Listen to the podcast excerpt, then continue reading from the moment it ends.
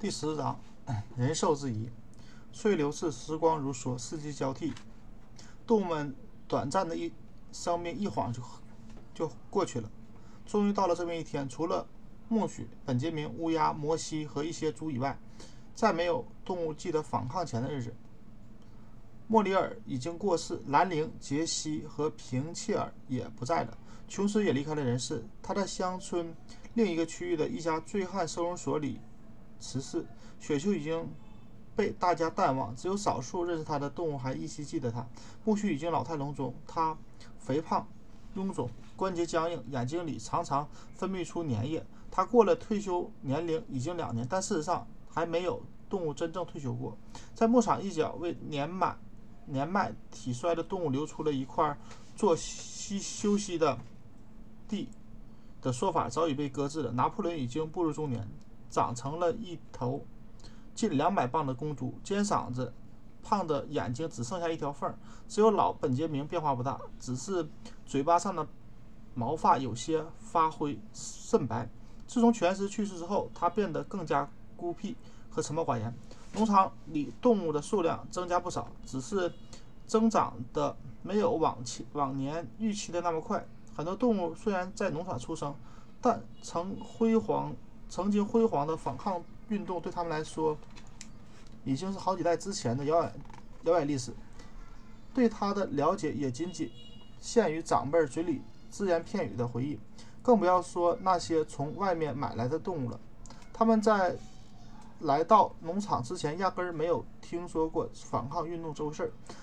农场除了苜蓿以外，又添了三匹马，他们都很强壮，都是踏实肯干的好同志，但他们没有什么头脑，没有一匹马。能够认得出 B 以后的字母。关于反抗的是，关于动物主义的原则，别的动物怎么说，他们就怎么听。特别是对苜蓿的话，他们更是深信不疑，无比敬重。不过，至于他们究竟能明白多少，那就很值得人怀疑了。那就很值得怀疑了。现在的农场比往日繁荣多了，一切事物也显得井井有条。从皮尔金顿那里购置的两块田地后，农场的规模也变大了。风车最终完满竣工，农场又添置了一台脱粒机和一台干草马垛机。此外，还新建了很多不同用途的房屋。温佩尔买了一遍一辆便轻便的双轮马车，不过风车最后还是没有用来发电，而是被用来发动斩谷斩斩谷机，为农场带来一笔可观的收入。动物们辛勤劳作，打算再建一个风车。据说，这第二架风车完工以后就要安装发动机了。然而，雪球曾经为动物们绘画的、呃描绘的奢华生活的蓝图，圈棚里点起燃电灯，供应冷热水，一周工作三天等等，再则再也没有人提起过。拿破仑公开批评、抨击这些。想法违背了动物主义的精神。他说：“真正的幸福在于辛勤工的工作和节俭的生活。”不知何故，似乎农场变得越来越富庶，而动物的生活却越丝毫没有改变。当然，除了猪和狗的生活，也许部分原因在于猪和狗的数量庞大。看起来，这些动物并不是什么都不干，正像尖嗓子一样。啊，尖嗓子一一直以来不厌其烦地解释：农场的监督和组织工作需要投入巨大的劳力。这类工作大都是一般动物贫乏的见识所无法理解的。尖嗓子给动物们列举了一个例子：猪每天要花大量的精力去处理很多叫做文件、报告、摘要和备忘录的神秘事物，那些都是密密麻麻写满文字的纸张。他们一处理完，这些纸张就被扔进火炉烧掉了。尖嗓子说：“这是关系到农场福利的最重要的事情。”话虽这么说，猪和狗毕竟没有亲身参与粮食的种植，而它们的数量又如此如此之多，胃口又总是那么好，而而对其他动物来说，它们心中有数，自己的生活仍然是老样子，它们仍然依然呃忍饥忍饥挨饿，睡在稻草堆里，喝着池塘里的水，在田间劳作。冬天它们要忍受天寒地冻，夏天它们要抵挡蚊虫叮咬，有时候。一一些年长的动物们会忍不住地追随他们模糊的记忆，试图回顾在访客之前琼斯刚刚被畜被逐那会儿，生活到底是比现在好还是比现在糟？可他们什么都记不起来。对于目前的生活状况，他们找不出任何可比之物。除了监赏的提供数据外，动物们没有任何判断依据，而这些数据毫无例外地表明了一切都在变好。对此，动物们找不到任何解决办法。况且，他们现在也没有时间去思考这些问题。只有老本杰明称自己还记得他漫漫一生中的每一个细节。生活从来没有，也不会变得更好或者更糟。他认为，人间挨饿、艰辛、失望，这些都是生活中颠扑不灭的法则。但是，动物们从来没有放弃过希望，而且他们也没有忘记，一刻都没有忘记动物农场的一员。的议员的身份带给他们无比的荣耀。他们的农场依然是整个部、整个郡，甚至整个英格兰地区唯一一个由动物组织自主经营的农场。所有的动物，哪怕是年龄最小的成员，或是从十几、二十里以外买来的新成员，都把这看作是奇迹。当他们每当他们听到礼炮轰鸣，看到绿色的。旗帜高高飘扬，他们心中永远充满着自豪与骄傲。谈话的内容也会自然而然地转到了英勇光辉的过往岁月。动物们回忆着琼斯是如何被逐的，七条戒律是怎么被写到墙上去的，还有那些被打退的人类入侵者的战役。昔日的梦想，一个都不曾被放弃。少校曾经预言，动物共和国成立那时，英格兰的绿色田野上不再任由人类践踏，动物们依然。坚信这一天的到来，就在某将来的某一天，他们的理想终将实现。虽然这一天可能不会来的那么快，在自己的有生之年，或者或许等不到那一天吧，但这里的日子一定会，但这个日子一定会到来的。动物们甚至还会时不时的哼偷偷偷偷哼唱英格兰的牲畜，虽然谁也不敢大声的唱出来。事实上，农场里的每一个动物都熟悉这首歌曲的曲调。可能大家的日子过得很艰苦。辛苦，愿望也没有完全实现，但大家都很清楚，他们不同于其他地方的动物。如果他们挨饿了，并不是因为专横跋扈的人类夺走了他们的粮食；如果他们得辛勤劳动，至少他们是在为自己干活。他们当中没有用两条腿走路的，他们也不需要称呼任何人为主人。所有的动物都是平等的。初夏的一天，尖嗓子招呼农场里的绵羊都跟他走。带着他们来到农场尽头的一片白满呃长满白桦树苗的废弃地里，在尖嗓子监督下，整羊啊绵羊整整一天都在啃树苗上的叶子。因为天气已经转暖，晚上尖羊子啊尖嗓子让羊群留在那里过夜，而他独自回到农场里农舍里。就这样过了一整整整整一个星期，在此期间，其他动物都没有见过他们。监场子每天的大部分时间都和绵羊待在一起。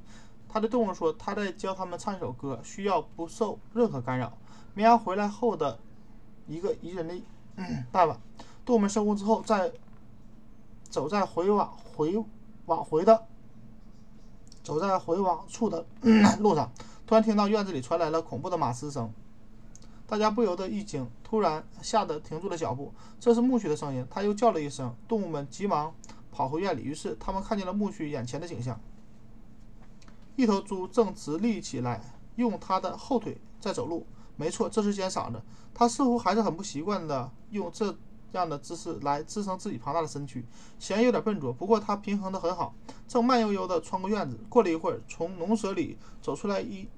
长列的猪全都是由肩嗓子一样用后腿走路，这些猪走得很稳，只有一只猪还走得不太稳，看上去似乎有根拐杖会好一些。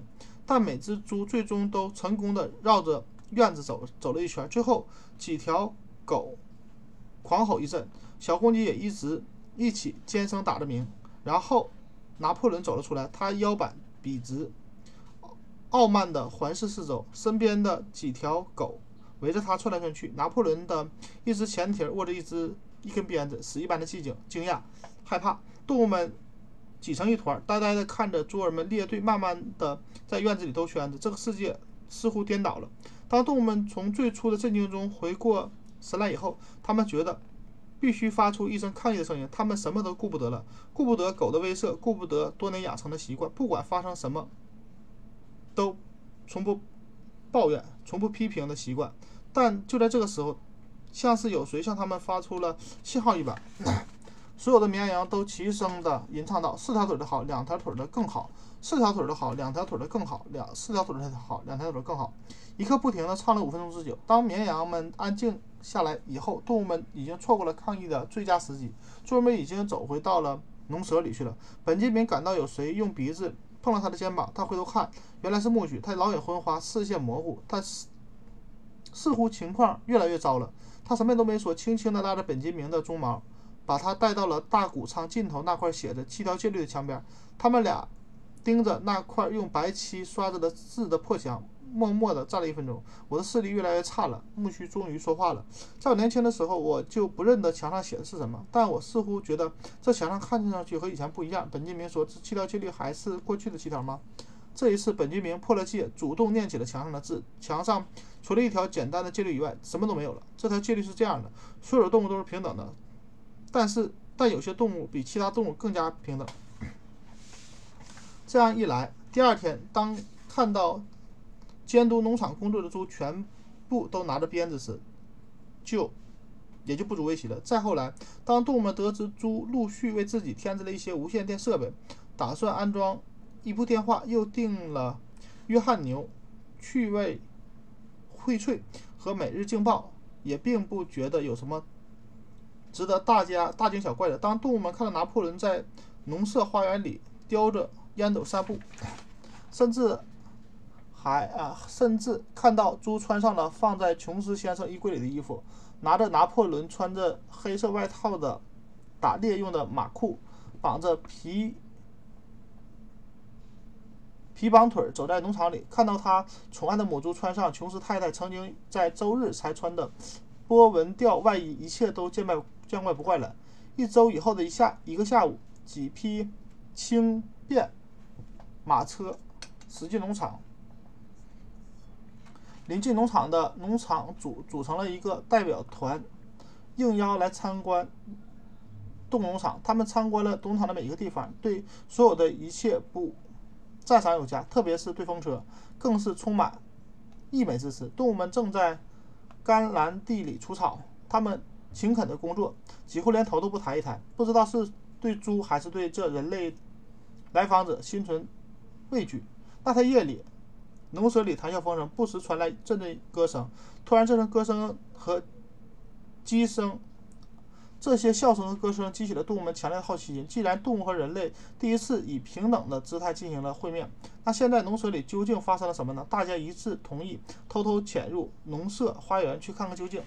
走到门口，大家停住了脚步，心里还是忐忑不安。最后，还是苜蓿带头走了进去。大家垫着脚尖儿靠近农舍，个子高的动物。透过窗户，客厅的窗户往里看，客厅里七八个农场主和七六七个地位比较高的猪围坐在长桌边。拿破仑坐在上座，猪坐在椅子上，很是悠然自得。他们刚刚应该是在玩牌，不过为了相互敬酒，暂时把牌放在那边。一只很大的酒壶在席间传递着，杯里的啤酒又被斟得满满的。谁都没料想，谁都没有注意到窗外。满脸惊异的动物们，狐狸林的皮尔金顿先生举着酒杯站起来，他说：“他要敬在座的各位一杯。不过在此之前，他必须啊，他觉得有必要先讲几句。”他说：“长期以来的猜疑和误解终于结束了，这令他如释负重重负。他相信所有的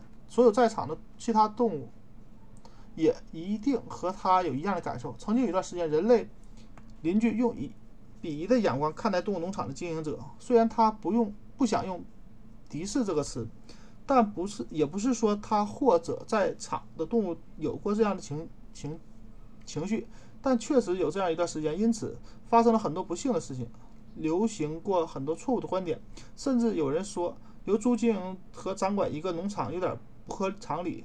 会成为周边地区的一种不安定因素。有太多的农场主在没有经过调查的情况下就曾经断言，在这里的一个，在这样的一个农场里一定是无法无天、毫无纪律可言的。他们害怕这种风气会影响到其他自己的影响到自己的动物，甚至是自己的手下。但是现在所有的疑疑虑都云消雾散了。今天，他和他的朋友参观了动物农场，亲眼看见了农场的每一寸土地，感受如何呢？对各地的农场主来说，简值得借鉴的不仅有最为先进的生产手段，还有严明的纪律和井然的秩序。大家看到，在动物农场，下等动物要从事更多的劳作，却比其他动物农场啊，比其他农场的动物消耗更少的食物。说真的，他和今天到访者看到了农场的很多特色，大家都说回去以后要马上应用到自己的农场里去。他说，在他结束发言之前，他要再强调一下动物农场和他的邻居们之间的存在。动物农场和他的邻居们之间存在的，而且应该存在下去的友好情感，在猪和人类之间从来没有，而且也不应该有任何利益冲突。大家有共同的奋斗目标和困难。难道劳动力问题不是一个普遍存在的问题吗？说到这里，皮尔金顿似乎是想接着说些精心准备好的俏皮话，但话还没开口，他自己便乐得讲不进去了。他一个人笑得喘不过气来，上。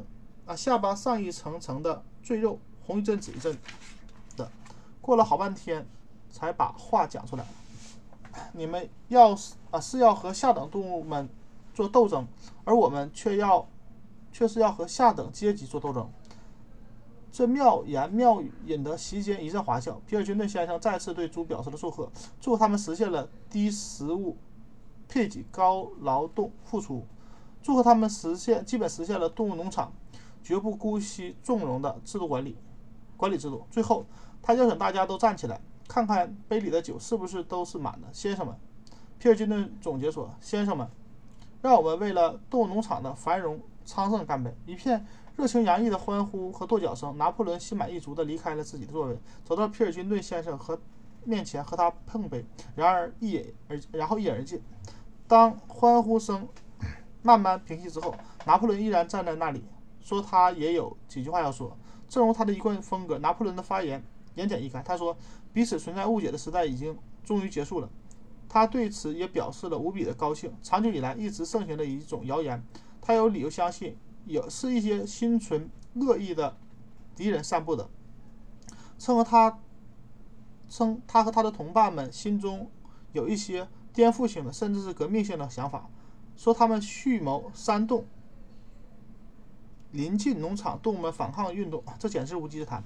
不管是在过去还是在现在，他们唯一的愿望都是平静的生活，并与周边的农场建立正常的商商贸关系。他又补充道：“这个有幸由他掌管的农场是一个合作式的实体，他手上的地契是猪共有的。”他说：“他现在所猜忌的都已经不复存在了，但最近农场还在。”还是在日常事务的处理上进行了一些改变，进一步增强了邻居间的相互信任。至至今，农场里动物们仍然保留着相互称呼同志的迂俗习习俗。今后，这样的称呼将被禁止。农场里还有一个非常奇怪的惯例，它的起源已经不得而知。每个周日早晨，动物们都要列队经过钉在花园柱前的一只公猪的头骨。这。像仪式也要取消，这头骨已经被埋葬了。客人们一定也看到那面高高飘扬的绿色旗帜，那么可能也留意在上面曾经画着白色兽蹄和兽脚已经没有了。从现在起，这面旗帜就将是一面没有任何图案的绿色旗帜。拿破仑说，他对皮尔金顿精彩而友善的讲话只有一点不敢苟同：皮尔金顿先生从头到尾。都用了“动物农场”这个称呼，皮尔金当然不可能知道，因为他拿破仑现在首次宣布“动物农场”这个名字已经被废除了。从现在起，农场将恢复使用“庄园农场”它的名字。他相信，重启、重新启用农场原先的名字一定是一项正确的决议。先生们，拿破仑总结道：“我要再请大家干一杯。只不过过去，只不过。”叫法和现在和刚才不同，请大家把杯中的酒斟满，先生们，让我们祝农庄农场繁荣昌盛。席间爆发了出来同样热烈的欢呼声，宾客全都把酒一饮而尽。但窗外的动物们注视屋里的一切，就像在看一件捉捉怪事。猪的长相好像起了什么变化，苜蓿眼花的扫过一张猪的嘴脸。有些猪有五个下巴，有的有四个，有的有三个，甚但似乎还有什么东西正在融化，正在变形。掌声停了，停了下来。主客双方又拿起了他们的牌，继续这场被中断的游戏。动物们悄悄地离开了，但还没走二十码远，动物们又停下来。农场里出乎意料地传出一个哗然，他们跑回去，再次往窗里看去。是的，屋里正在进行一场激烈的争斗，叫嚣着，拍桌子的声音，恶狠狠的怀疑的目光，愤怒的似乎和否认。争吵看起来源于拿破仑和皮尔金顿先生同时出了一张黑桃 A。十二个愤怒的声音已经分不出彼此。现在猪的脸上起了什么变化已经很清楚了。窗外的动物看看猪，再看看人，反过来再看看人，再看看猪，左看右看，上看下看，但是他们已经分不出两者有什么区别了。乔治·奥威尔，伦敦，一九四六。